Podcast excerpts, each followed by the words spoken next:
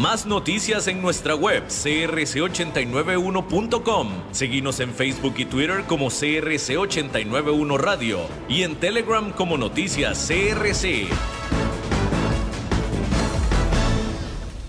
CRC 89.1 Radio y Cadena Radial Costarricense no se hacen responsables por las opiniones emitidas en este programa. Transcomer, puesto de bolsa de comercio, presenta a las 5 con Alberto Padilla.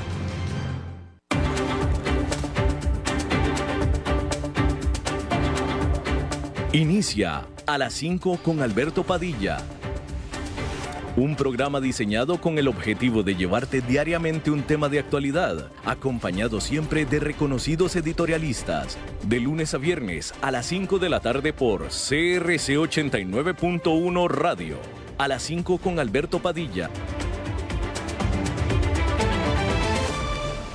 Hola, ¿qué tal? Saludos, bienvenidos a esta emisión de A las 5 con su servidor Alberto Padilla. Muchísimas gracias por estarnos acompañando. Gracias por estar ahí. Le mando cálidos saludos desde la señal y las instalaciones de CRC 89.1 Radio en San José, Costa Rica, desde donde estamos transmitiendo hasta el punto en el tiempo y en el espacio en el que usted nos está escuchando, porque estamos saliendo en diferentes vías simultáneamente, por ejemplo en Facebook Live, en la página de este programa, a las 5 con Alberto Padilla. Estamos en el canal de YouTube de este programa. Estamos en podcast en las más importantes plataformas para ello, como Spotify, Apple Podcast, Google Podcast y otras cinco importantes más. Aquí en Costa Rica este programa que sale en vivo en este momento a las 5 de la tarde se repite todos los días a las 10 de la noche aquí en CRC 89.1 Radio. También en vivo y solamente en Costa Rica estamos en CRC TV, canales 49.1 y 19.1 de la televisión abierta. En cable estamos en Liberty, canal 549 en Plus TV, canal 54, y en Cablevisión de Occidente, en canal 63, solamente en vivo, solamente en Costa Rica. Todos los demás nos pueden escuchar a la hora que usted quiera, en el lugar que usted quiera, a través del aparato móvil que usted elija. En esta ocasión me acompaña al otro lado de los cristales, tratando de controlar los incontrolables, el señor David Guerrero, uf, uf, uf, y la producción general de este programa, siempre poderosa desde Colombia a cargo del señor Mauricio Sandoval. Bien, hay que comenzar informándole. Primero que nada, decirle que la que es una medida de la actividad fabril o de la producción de Estados Unidos se contrajo en septiembre al mínimo en casi un año, lo que ofrece esperanzas de que lo peor haya pasado para los productores de ese país. El indicador manufacturero del Institute for Supply Management subió al nivel de 49, que es el más alto desde noviembre, que es arriba del 47,6 que se presentó el mes anterior, según datos publicados el lunes. Si bien las lecturas por debajo de 50 indican contracción, la última cifra superó la mayoría de los pronósticos en una encuesta de economistas realizada por Bloomberg. Después de alcanzar un mínimo de varios años en junio, el índice ha avanzado tres puntos para marcar la mayor ganancia de tres meses desde marzo del de 2021.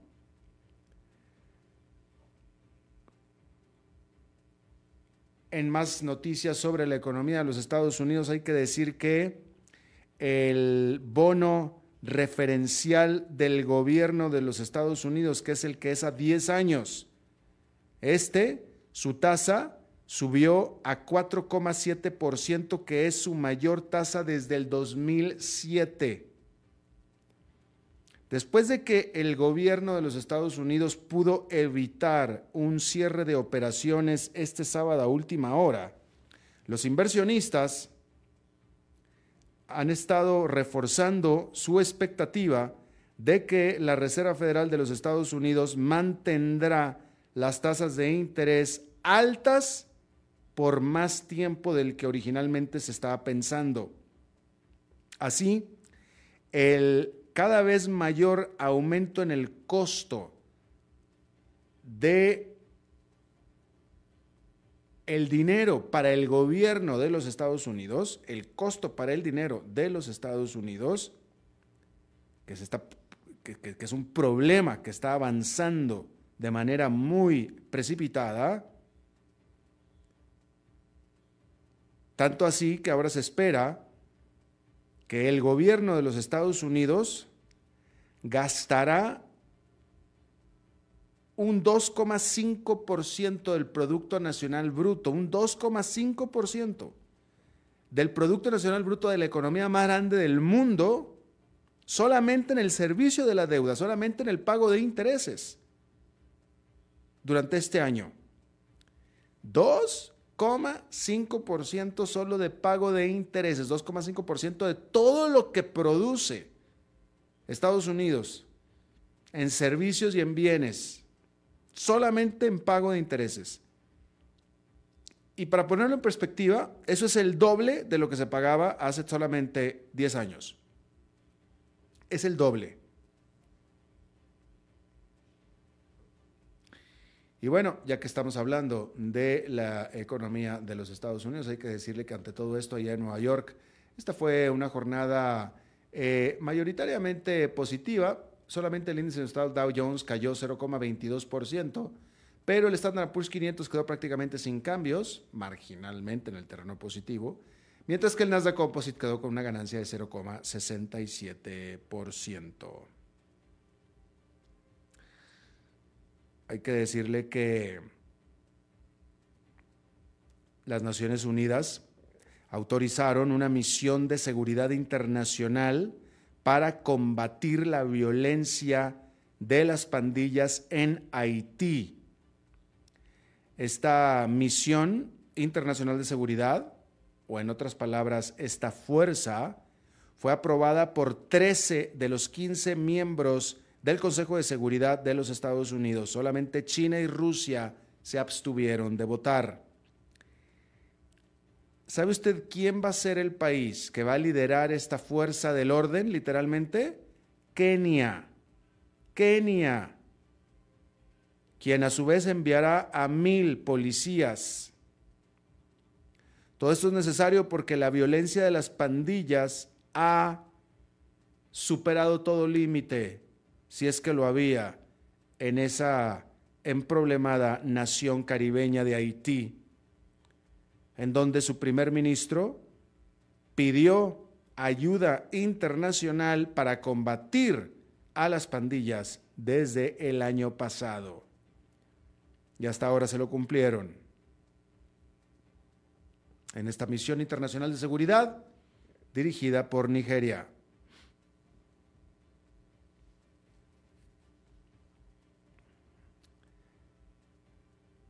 En Bangladesh, al menos mil personas murieron, ¿sabe de qué? De dengue. De dengue. Al menos mil personas han muerto este año, con más de 200 mil casos confirmados de dengue, de acuerdo a cifras oficiales en ese país de Bangladesh. Esta cifra del 2023, es decir, son mil personas hasta ahora, Eh, es más alta que lo que se presentó, que todos los casos que se presentaron entre el 2000 y el 2022. En lo que va del 2023 se han presentado más casos de dengue que todo el año 2000, 2021 y 2022. ¿Por qué? Bueno, por las altas temperaturas que están afectando este año a esa parte del planeta, a ese país, y el cambio en las lluvias también. Ha llovido, pues, el cambio en las lluvias. Y ambos, por supuesto, son consecuencia del cambio climático y, por supuesto, también del el actual paso del el niño, que es este patrón climatológico que ha hecho exacerbar los brotes de muchas enfermedades transmisibles por mosquitos, incluyendo por supuesto el dengue. Centroamérica, Costa Rica no está exento de esto, ¿eh? También se han reportado más casos de dengue.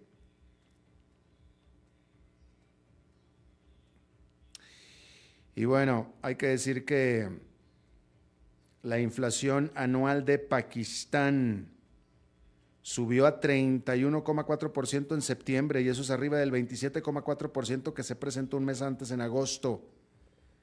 Y esto fue impulsado por aumento en los precios de los combustibles. Se trata del nivel más alto desde que Pakistán se aseguró un préstamo por 3 mil millones de dólares por parte del Fondo Monetario Internacional en junio pasado. Ese préstamo fue con la condicionante de que Pakistán realizara fuertes reformas fiscales, las cuales están haciendo más difícil aún combatir a la inflación.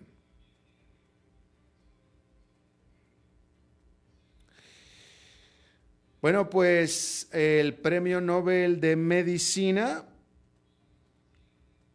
que es mejor conocido como el Premio Nobel de Fisiología. Bueno, es mejor conocido como el Premio Nobel de Medicina, pero se le llama en realidad de Fisiología, pero es el de Medicina. Fue otorgado este año a Katalin Carico y Drew Weissman, pioneros de la tecnología mRNA, la cual llevó al desarrollo de las efectivas vacunas en contra del COVID-19.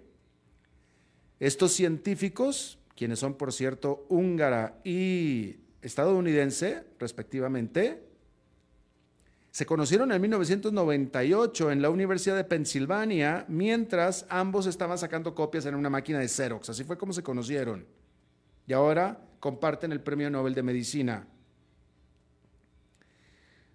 Hicieron sus primeras publicaciones al respecto de esta investigación en el 2005. Y lo que ellos descubrieron fue clave para poder producir y sacar las vacunas contra el COVID-19 en el tiempo en el que se sacaron. ¿Usted se acuerda de esa, eh, de esa discusión, no? Que puede ser, puede ser, me parece a mí que es, no me, a mí me da tanta flojera todo este asunto de los anti-vaxxers, me da tanta pereza porque pereza me da la sin razón.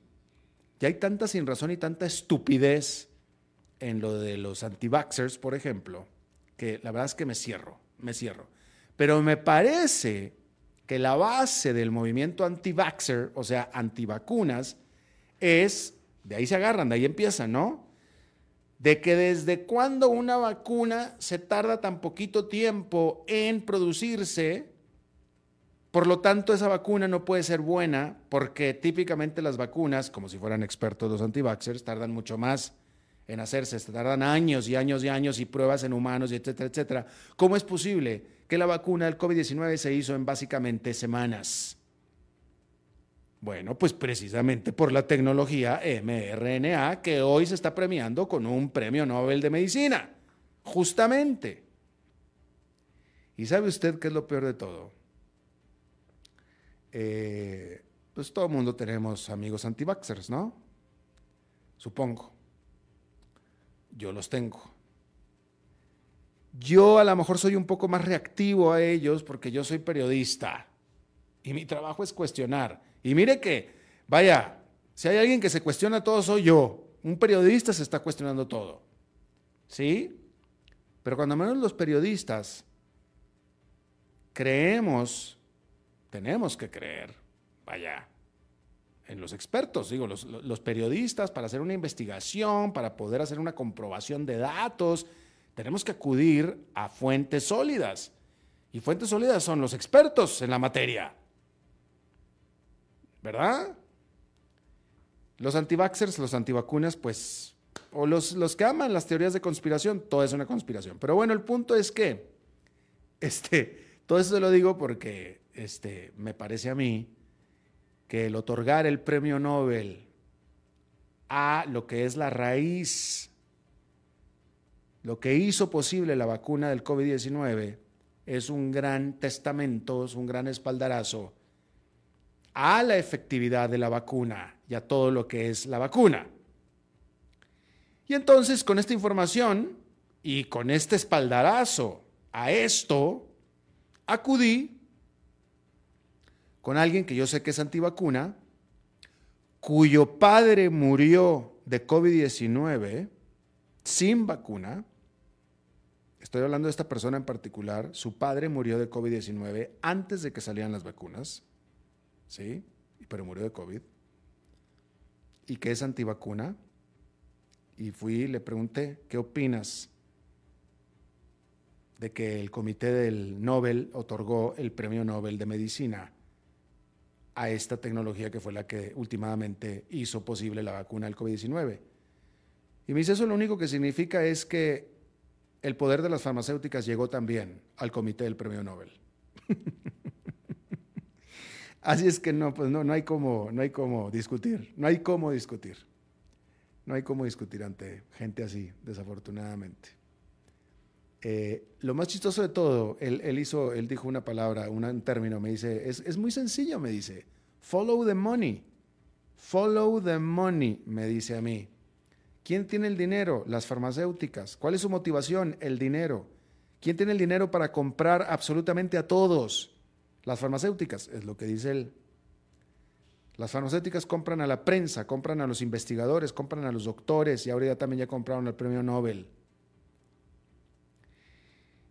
Y todo esto lo saca él, igual que todos los antivacunas, lo sacan de personajes, de tipos, ¿sí? TikTokeros, etcétera, ¿sí?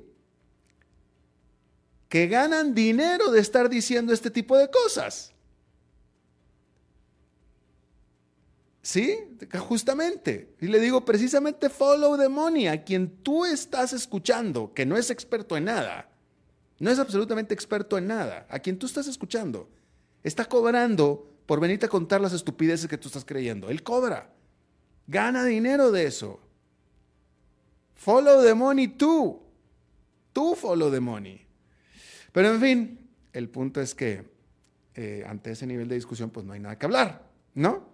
Ahora las farmacéuticas también compraron ya al comité del premio Nobel, al darle el premio Nobel de Medicina a la tecnología que hizo posible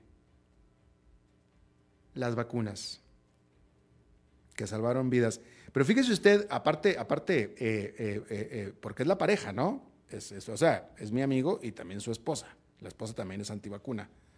Este, y yo trataba de razonar con ellos, porque ellos hablaban, estaban, habían presentado un video de un doctor americano muy famoso, que se ha hecho famoso por ser antivacuna, cardiólogo él, que en toda la práctica, en, términos prácticos, dejó de ser cardiólogo para meterse a dar conferencias antivacuna y vende libros antivacuna, con lo cual, por supuesto, que encontró un modo de vida más lucrativo que ser doctor cardiólogo. Y ahora se dedica a viajar por el mundo dando charlas antivacunas, cobrando grandes cantidades de plata y publicando libros al respecto. Y bueno, y este doctor famoso, que no vale la pena ni mencionar el nombre, pero él hablaba de los muchos casos de eh, eh, arrestos cardíacos, eso es lo que hablaba él, de los arrestos cardíacos que se han producido por las vacunas en el mundo, no bla, bla, bla, bla.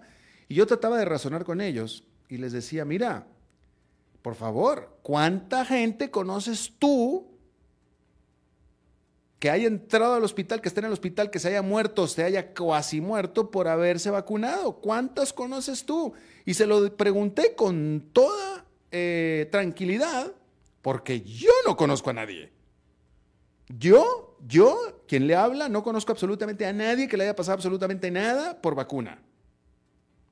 Es más, yo no creo que, y, vaya que yo he vivido en tres países y conozco a gente en, o sea, por favor, conozco muchísima gente, ¿sí? Eh, no creo yo desde la pandemia que tenga yo un solo conocido que esté en el hospital o que se haya muerto de una cosa medio inexplicable. No, francamente no lo tengo. La verdad que no. Uno que diga, ay, que, ¿de qué se murió, pobrecito? Este, ¿Se murió muy temprano? No, no, la verdad que no. No. Y mucho menos voy a pensar que fue por la vacuna, pero pues no, la verdad que no lo tengo.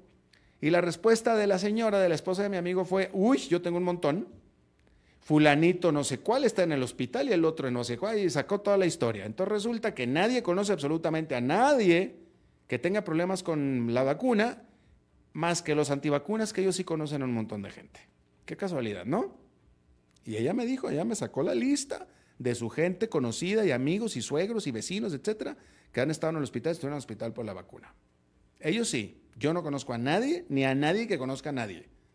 Pero ellos sí. Y de nuevo, pues entonces así no se puede discutir. Pero bueno, ahí está. Premio Nobel de Economía. Digo, ese ya viene después. Premio Nobel de Medicina. Ahí está. Buen este. Me parece un buen espaldarazo. Bien hecho. Definitivo. Bueno, el que está en problemas, qué raro, problemas hasta el cuello, Donald Trump el expresidente de los Estados Unidos, quien apareció en una corte civil del estado de Nueva York, que es, eh, el estado donde él nació y vivió casi toda su vida, acusado ahora de reportar fraudulentamente los valores de propiedades para hacerse de mejor financiamiento, mejores créditos por parte de prestamistas. La semana pasada, el juez que preside el caso acordó con los fiscales o acordó con la acusación de los fiscales, la acusación principal, que es que eh, Donald Trump efectivamente cometió fraude en esto. Eso ya lo determinó el juez. Ahora el juez lo que está haciendo es escuchar el resto de las otras presuntas delitos, de los otros presuntos delitos más bien, ¿sí? Por ejemplo, como falsificación de récords de corporativos, entre otras más. Y después decidirá las penas. Ah, hay que decir que la fiscal general del estado de Nueva York, de nombre Leticia James, ella está pidiendo una multa para Donald Trump de 250 millones de dólares y que se le prohíba, que, ah, que se le prohíba de ser director corporativo ejecutivo corporativo en el estado de Nueva York, nunca más.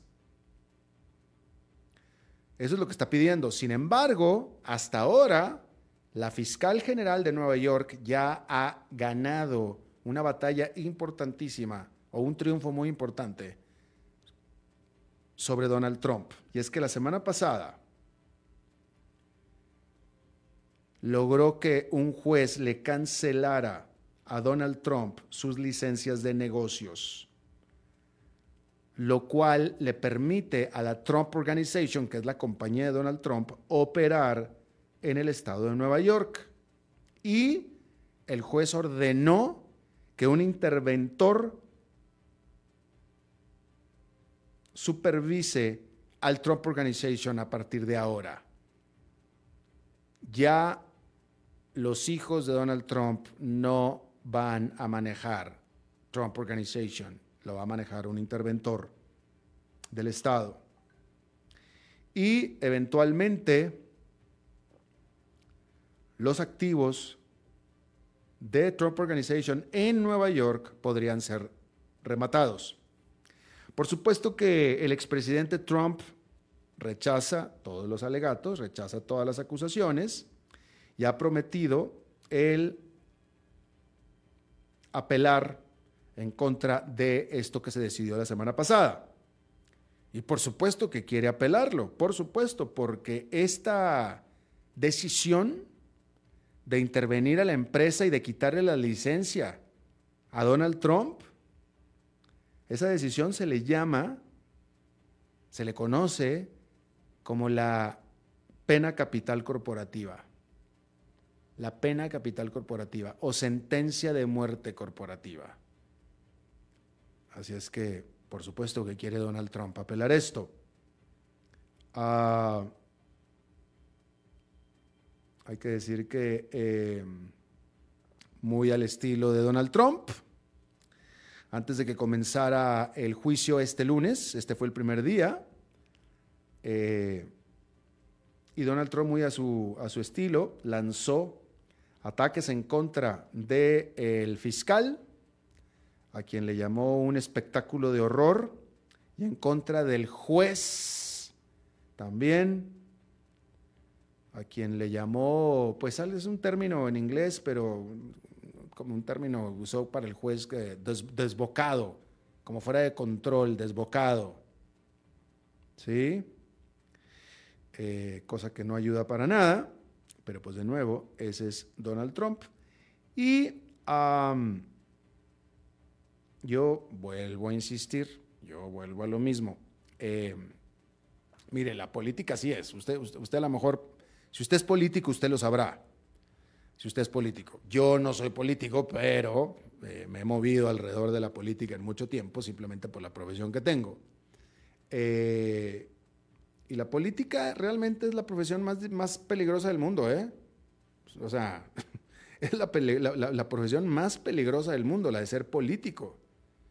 Porque una vez que tú eres político y entre más alto llegues a tu puesto, aunque no sea puesto de elección popular, ya sabes, ya, ya los políticos ya lo saben, ya lo saben. Van a venir por ti con todo. Entonces, solamente puede sobrevivir en libertad aquel político que es absolutamente limpio y no tiene, o, o, o que cubre muy bien sus, sus rastros, sus huellas, ¿va? ¿Sí? Si tienes cabos sueltos por donde te puedan agarrar legalmente, lo van a hacer. Eso ya se sabe. ¿Sí? Y más en el, sistema de Estados Unidos. En Estados Unidos, o sea, es que eso es lo que yo he tratado de explicar aquí. En Estados Unidos no te inventan los cargos. O sea, no te meten a la cárcel por cargos inventados. No. Tiene que comprobarse. Si eres culpable, se comprueba porque eres culpable con pruebas, por eso es comprueba. Y si eres inocente, entonces también se comprueba con pruebas. O sea, la justicia de Estados Unidos funciona. ¿Sí? Entonces, si Donald Trump es inocente, va a salir inocente. Si es culpable, va a salir culpable.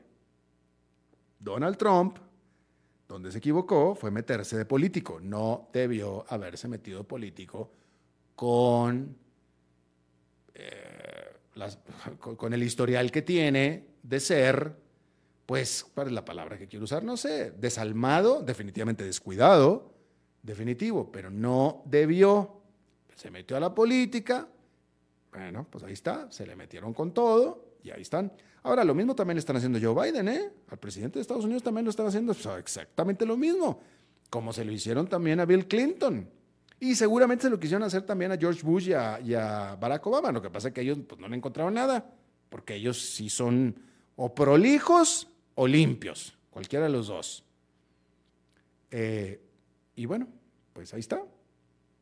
Y yo, como yo lo he dicho, Donald Trump es tan desprolijo yo creo que es el mejor término posible, que lo van a encerrar, a Donald Trump lo van a venir a encerrar. No le quepa la menor duda de eso. No por este, este no, este es un caso civil. Por lo de Georgia, ahí sí. Usted va a ver eso. Déjeme ver nada más si quería yo, eh, bueno, rápidamente, porque esto es importante, hay que decir que este lunes Oficiales de la OTAN y diplomáticos suecos estuvieron bastante atentos a la reapertura, la vuelta a operación del Parlamento de Turquía después del receso que tuvieron después de las elecciones generales que se dieron en mayo y el consecuente receso del verano. Hay que decir que eh, todo el mundo pensaba que eh, la adhesión de Suecia a la OTAN ya era como asumida, ya hecha, después de que en julio el presidente de Turquía, Recep Tayyip Erdogan, había él eh, ya claudicado de su objeción a que se adhiriera Suecia a la OTAN y tanto era así que para cuando fueron a la cumbre de la OTAN en Vilnius, en Lituania, todo el mundo juraba que ya Suecia prácticamente estaba dentro de la OTAN. Sin embargo, resulta que después Erdogan, quien no ha dejado de acusar a Suecia de albergar a eh, gente de su PKK, que es eh, eh, el brazo armado separatista kurdo, es decir, que para él son terroristas, que él ha perseguido dentro de Turquía y que se han ido a Suecia a pedir asilo y les dan asilo, y desde el asilo están molestando a Turquía, eso es lo que dice Erdogan, y no ha dejado de estar señalando a Suecia por eso, frenó, frenó, o sea, él, había dicho que él ya, ya no iba a impedir que Suecia perteneciera a la OTAN, pero después cambió de parecer, cambió de parecer. Y ahora dijo, o había dicho, que sería el Parlamento turco quien tomara la decisión. El problema es que su partido tiene una muy confortable mayoría en el Congreso de Turquía. Y el Parlamento de Turquía, bueno, él dijo que su país, Turquía, no estaba listo todavía para ratificar a Suecia dentro de la OTAN. Y bueno, que, supuestamente a ver qué decía el Parlamento, pero el Parlamento pues lo controla su partido, o sea, lo controla él, pues. ¿Sí? Ahora, había otro presidente, eh, también eh, renegado, que era el de Hungría, Víctor Orbán, eh, y él también ya ratificó que él tampoco tiene prisa para aprobar que la OTAN entre. Digo, que Suecia entre en la OTAN. Eh, y después, Erdogan cambió otra vez de opinión y dijo que Turquía ratificaría la entrada de Suecia a la OTAN, y eso lo dijo en septiembre, solamente si el Congreso de los Estados Unidos aprobaba la venta de aviones caza F-16 estadounidenses a Turquía. Entonces, dice una cosa y dice la otra. El punto es que todavía no entra Suecia a la OTAN porque a Erdogan no se le da la gana todavía. Dice que sí y luego después dice, dice que sí, pero no dice cuándo. Dice que sí, pero no dice cuándo. Y después le dice que no. Pero otra vez que sí, y así es como se lo traen. Así es que ahí está. Bien, vamos a hacer una pausa y regresamos con nuestra entrevista de hoy. A las 5 con Alberto Padilla, por CRC 89.1 Radio. Ok, ya te has reído con nosotros, has aprendido con nosotros y nos hemos conocido más, pero es hora de ponernos serios. El mejor momento para invertir fue hace 10 años y el segundo mejor momento para hacerlo es hoy. Entra a transcomer.com, convertite en un inversionista y transforma tu destino. Transcomer, puesto de bolsa de comercio. Construyamos juntos su futuro. Somos expertos en eso. Acueductos y Alcantarillados trabaja para ofrecerle más y mejores servicios. Con una inversión de más de mil millones de dólares, la Ruta del Agua está agilizando la construcción de acueductos a nivel nacional para llevar agua potable a más de 1.300.000 personas. Y por medio de la ruta de saneamiento, se está impulsando la construcción de alcantarillados sanitarios que beneficiarán a más de 1.200.000 personas. AIA, haciendo que fluya el desarrollo.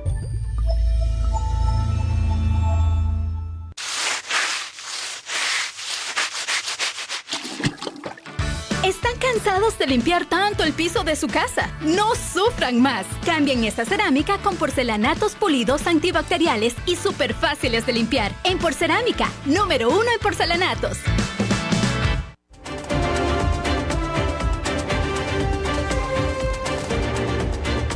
Seguimos escuchando a las 5 con Alberto Padilla.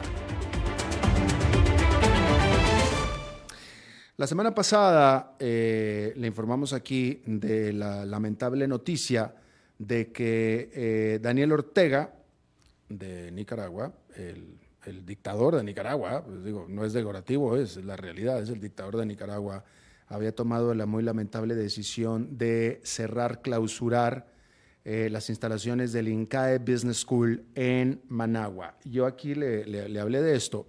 El INCAE Business School es una escuela de negocios. Eh, eh, es una escuela de negocios que tiene dos campus, uno en Managua y el otro en Costa Rica. La rectoría, etcétera, está en Costa Rica. El de, el de Nicaragua es un campus. y yo soy graduado del INCAE, yo soy graduado del INCAE y yo le comentaba de la importancia relativa de esta escuela de negocios en Centroamérica. Yo le hablaba de lo que yo creo que es un hecho irrefutable, de que no existe en América Latina otra casa de estudios que sea tan influyente en su entorno como, como centro de estudios, como emisor de reportes, de estadísticas, etcétera, como lo es el INCAE en el área centroamericana. No he visto ese fenómeno en ninguna otra escuela de negocios en ninguna otra parte de América Latina, francamente, ¿no? Entonces, eh, eh, una, escuela de negocios muy, muy influyente, muy seguida, muy referenciada eh, y muy reputada y siempre constantemente calificada como una de las tres mejores de América Latina, siempre, recurrentemente. Yo le agradezco muchísimo a mi buen amigo Enrique Bolaños, rector del INCAE, que esté con nosotros. Enrique, te saludo con mucho afecto. ¿Qué pasa con Enrique? ¿Está hablando? Enrique, ¿me escuchas?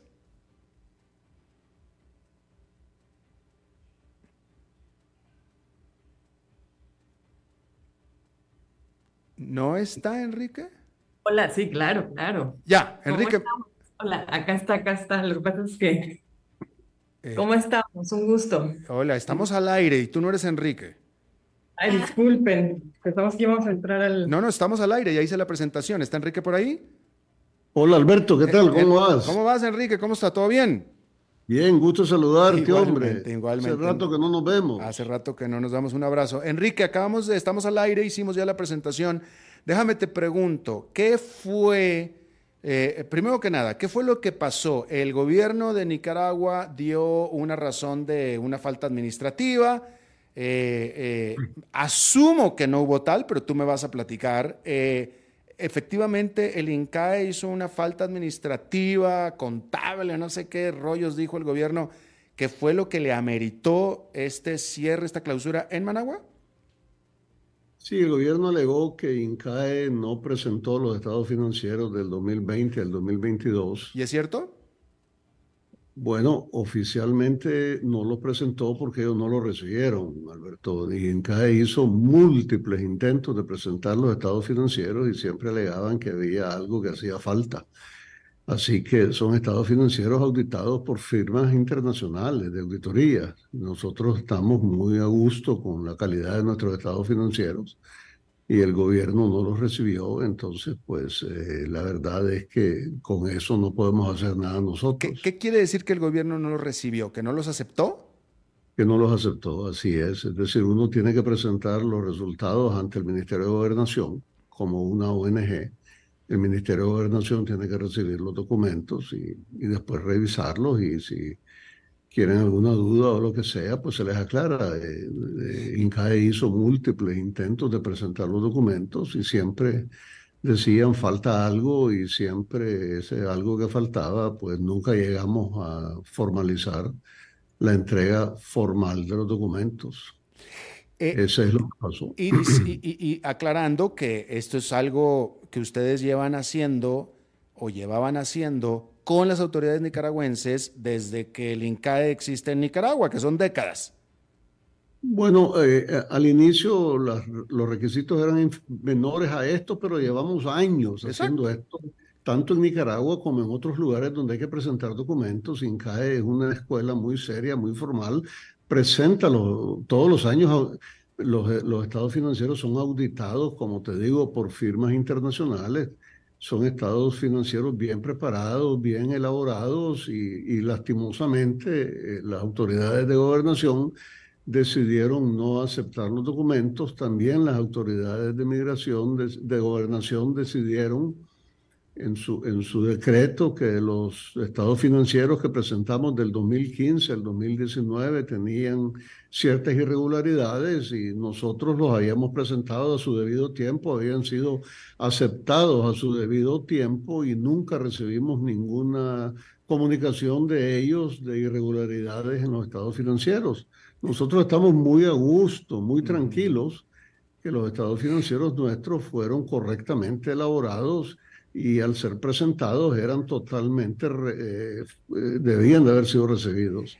Eh, ahora, Enrique, la realidad entonces es que les los clausuraron y que el INCA es tan solo la última, la más reciente de las entidades, organismos, etcétera, que el gobierno de Nicaragua ha venido cerrando. Es decir, hay mucho historial de clausuras y confiscaciones, etcétera, por parte del gobierno de Nicaragua. De tal manera que todo parece indicar que hay otro motivo, hay un motivo, o sea, o sea, podemos pensar que efectivamente no lo cerraron porque ustedes presentaron mal los reportes financieros, ¿cierto? Entonces, ¿por qué lo cerraron? Buena pregunta. Es decir, yo quisiera poderte con certeza dar una respuesta de por qué lo cerraron. No lo sé. Eh, ¿Qué, es lo que le pudo? Eh, tú eres nicaragüense, mi querido Enrique, tú eres eh, nicaragüense y, pues, tú, conoces el país, etcétera. ¿Qué del INCAE le pudo haber molestado a Ortega, a su régimen, a su esposa? Yo diría, Alberto, que si uno ve para atrás, Nicaragua cambió a partir del 2018. Salieron unas manifestaciones, hubieron disturbios eh, y hubo una crisis política, diría yo, a partir del 18. ¿Qué, papel jugó INCAE en esa época? Eso pudo haber sido parte que le molestó a las autoridades, pero estoy especulando, pues, es decir, esto es especulación. Claro que se fue ahí a refugiar eh, uno de estos muchachos, ¿no es cierto?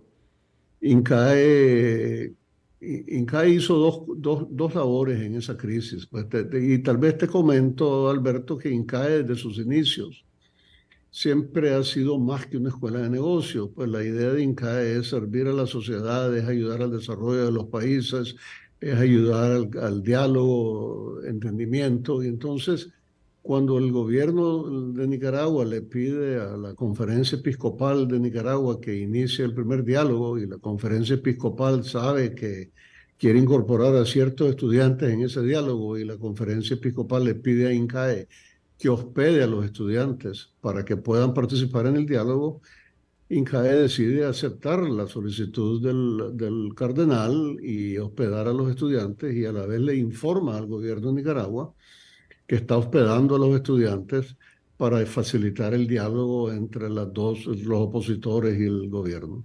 Ese diálogo fracasa, no tiene éxito, termina, entonces pues le, INCAE le dice a los estudiantes, ya, ya no tienen razón de estar aquí, por favor evacúen y se van. Más adelante el gobierno y la oposición intentan otro diálogo ya directamente entre ellos, mm. le piden a INCAE que sirva eh, sus instalaciones para que ellos puedan tener ahí sus conversaciones, su diálogo. INCAE se las facilita, así como facilitó el espacio a los estudiantes que se hospedaran ahí, le facilitó las instalaciones de INCAE para que el gobierno y la oposición dialogaran, dialogaron, fracasó y nuevamente ahí termina. Pues esos son, digamos, eh, esa es la participación de INCAE en esta crisis política que hubo en ese periodo. Eh, y, una pregunta, ustedes desde entonces, yo, yo, recuerdo que en aquella crisis ustedes habían dejado de dar clases en ese campus. ¿Se restablecieron las clases después de? Mira, eh, la, secuencia es lo siguiente. El 2018, como te dije inicialmente, era un eh, el país estaba muy, muy convulsionado, había mucha tensión. Entonces nosotros decidimos, por seguridad de nuestros estudiantes, que eran estudiantes internacionales, no, no necesariamente nicaragüenses, mandarlos al campus de Costa Rica.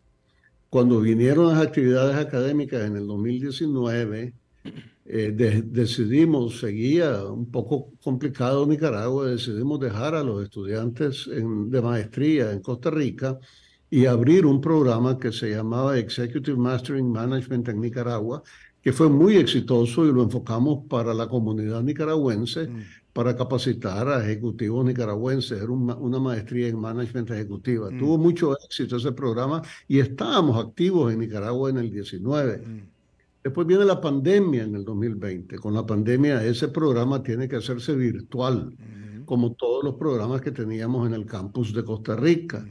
En el 2021, que se empiezan a reabrir las actividades académicas en todas las universidades, pues eh, vuelve la situación, era el año electoral, el año en donde las tensiones de Nicaragua se vuelven también otra vez más altas y donde la virtualidad eh, entra a jugar un papel importante y ya las necesidades de la presencialidad eran menores. Entonces INCAE no habían vuelos para Nicaragua en esa época, los vuelos eran muy escasos, no había posibilidad de trasladar estudiantes a Nicaragua en el 2021, INCAE mantiene cerradas las instalaciones académicamente hablando. Tal vez te comento que nosotros tenemos una totalidad de 300 colaboradores en todo INCAE, de los cuales casi 90 están en Nicaragua. La tercera parte de nuestro personal opera desde Nicaragua y esos continuaron operando en el 22 y ahorita en el 23, pues anticipando que en algún momento las condiciones se iban a dar para que INCAE volviera a ofrecer, si no maestría, por el cambio del que ha habido en, la dinámica de la industria, por lo menos programas ejecutivos y, y capacitaciones específicas. Claro. Eh, eh, bien, eh, ahora, no nada más los clausuraron, esta es una pregunta, pero según tengo entendido, los clausuraron y los confiscaron, ¿es cierto? Bueno, es decir, hay una ley, eh, no recuerdo el número ahorita, creo que es la 1115 de ellos, de, ordenamiento de ONGs, eh, en donde dicen que, dice la ley, que si te encuentran con irregularidades en los estados financieros o en, o en las documentaciones que se presentan, ellos tienen la potestad, según esa ley, de cancelar la personería jurídica y según esa ley tienen la potestad de eh, quedar, que el Estado se quede con los bienes. El decreto que fue firmado el viernes 22 de septiembre, ellos aplican esa ley y en ese decreto eh, decretan cancelar la personería jurídica y decretan quedarse con los bienes, quedarse con el campus Francisco de Sola y ese decreto ya fue hecho ley porque fue publicado el lunes 25 de septiembre en la Gaceta, pues el diario oficial de, Nicaragua. Eh, bueno, primero que nada, aclarar que eh, el INCAE como Business School continúa operando, sigue todo como normal, el campus de Costa Rica está perfectamente operando y es business as usual, eso es normal. Totalmente, Alberto. Mira, como te decía hace poquito, con a raíz de la pandemia, el mundo académico cambió. Entonces, INCAE, INCAE ya venía viendo esa tendencia virtual. INCAE ya tiene un aula virtual en el campus de Costa Rica que es de, ultísima de última tecnología y, tiene pues la capacidad de dar clases virtuales como casi como que si fueran presenciales. INCAE tiene eh, renovó su currículum, lanzó nuevas maestrías a raíz de la pandemia, eh, lanzó una maestría en analítica, informa, eh, Analytics Information and Technology, lanzó maestrías especializadas, lanzó toda una iniciativa de cursos virtuales en línea y entonces INCAE se ha modernizado, se ha, con mucho dinamismo, lanzó un programa fuerte de emprendedurismo eh, para los jóvenes estudiantes, porque vemos que los jóvenes son cada vez más emprendedores. Como tú sabes, INCAE tiene que ser acreditada es acreditada por las tres acreditadores de más prestigio en el mundo. Es una de las pocas universidades que tiene la triple corona INCAE está rankeada por el Financial Times entre las mejores escuelas del mundo en sus programas ejecutivos, en su maestría ejecutiva. Entonces, tal vez es importante aclarar que si bien es cierto que nos cerraron el campus de Nicaragua, pues todos nuestros programas académicos están intactos, todos nuestros programas académicos virtuales están intactos, toda nuestra presencia, en, tanto en Centroamérica como en Sudamérica, porque ya INCAE es una escuela latinoamericana siguen vibrantes, siguen activos, siguen operando con toda normalidad Y gracias por permitirme aclarar eso, porque hay lugares que creen que INCAE Nicaragua al estar cerrado se cierra INCAE y no es así. Lo que cierran es el INCAE de Nicaragua, que tristemente es muy doloroso y yo siendo nicaragüense me duele mucho, pero como te decía antes, lo que teníamos en este momento en el campo de Nicaragua eran personales administrativos. Toda la fuerza académica de INCAE está totalmente operativa en este momento. Ya, ya quedó aclarado, Enrique. Una última pregunta. ¿Qué recurso les queda a ustedes? ¿A qué instancia pueden acudir? ¿Qué están haciendo? ¿O esto ya es caso cerrado?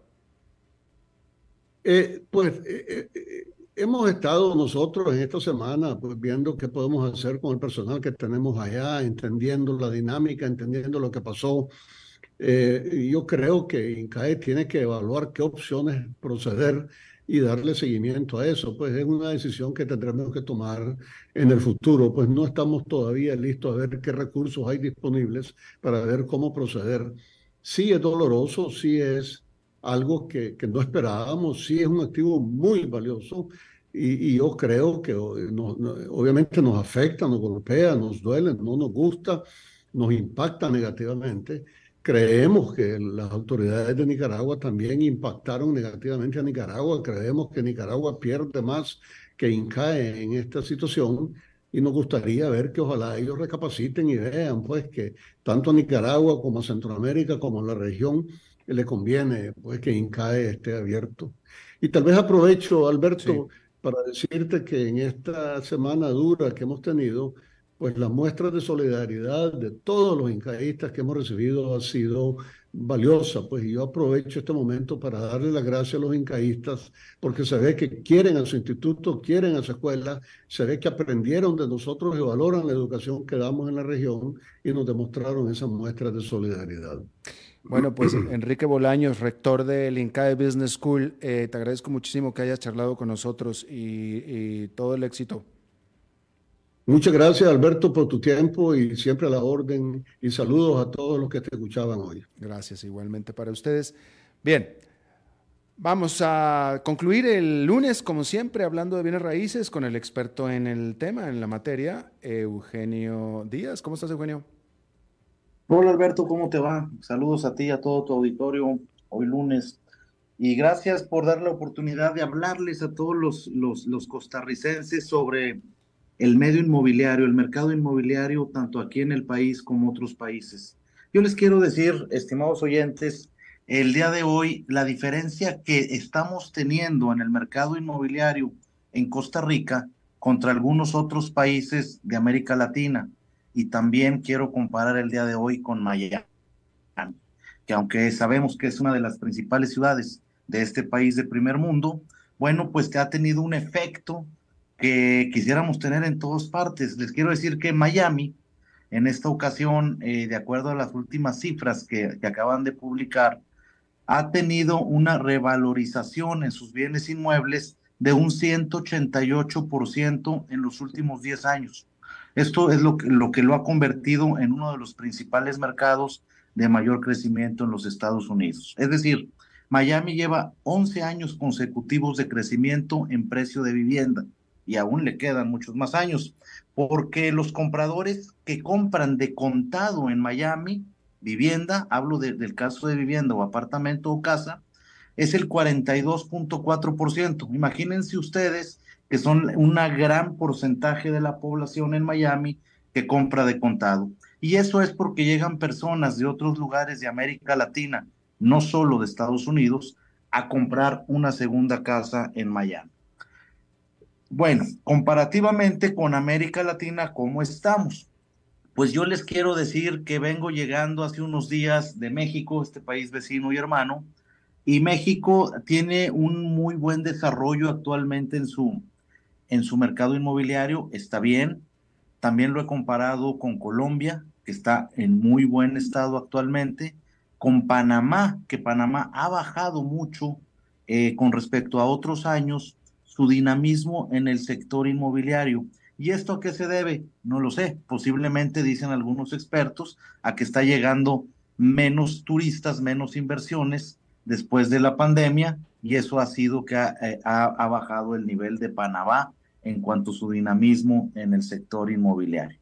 Pero vámonos al país que más nos interesa, este, Costa Rica, porque invertir en propiedades en Costa Rica el día de hoy ofrece varias ventajas y ventajas muy convincentes, ya que Costa Rica, como todos lo sabemos, tiene un buen entorno político estable, un sistema jurídico sólido y un eh, compromiso con la sostenibilidad medioambiental. Y esto hace que las gentes de otros países sigan llegando a Costa Rica a querer comprar vivienda y nos posiciona altamente dentro de los demás países de América Latina. Es decir, estamos competitivamente muy bien con respecto a países muy grandes como México, como Colombia, como Perú, no se diga, naturalmente, como Chile, y también con países vecinos como Panamá, que siempre nos ha llevado algo de ventaja en el sector de inmobiliario, pues les quiero decir que hoy Costa Rica está sumamente bien comparativamente con estadísticas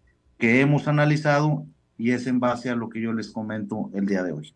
Espero les guste este, este comentario del día de hoy, estimado Alberto, y, y bueno, saquemos de provecho a la situación que está viviendo Costa Rica. Así es. Eh, ¿Tu programa de radio, Eugenio? Gracias, Alberto. El programa de radio Club Inmobiliario Radio, donde los espero a todos ustedes los sábados de una a una cincuenta y cinco de la tarde por esta misma emisora, CRC 89.1 Radio, donde tengo yo el gusto de conducirlo todos los sábados y es un programa que está enfocado única y exclusivamente al sector inmobiliario, tanto en el país como en el extranjero. Los espero todos los sábados. Gracias, Eugenio Díaz. Gracias a ti, Alberto. Que pasen una excelente semana a todos ustedes. Igualmente para ti. Y eso es todo lo que tenemos por esta emisión de A las 5 con su servidor Alberto Padilla. Muchísimas gracias por habernos acompañado. Espero que termine su día en buena nota, en buen tono. Y nosotros nos reencontramos en 23, en 23 horas. Que la pase muy bien. A las 5 con Alberto Padilla fue traído a ustedes por Transcomer, puesto de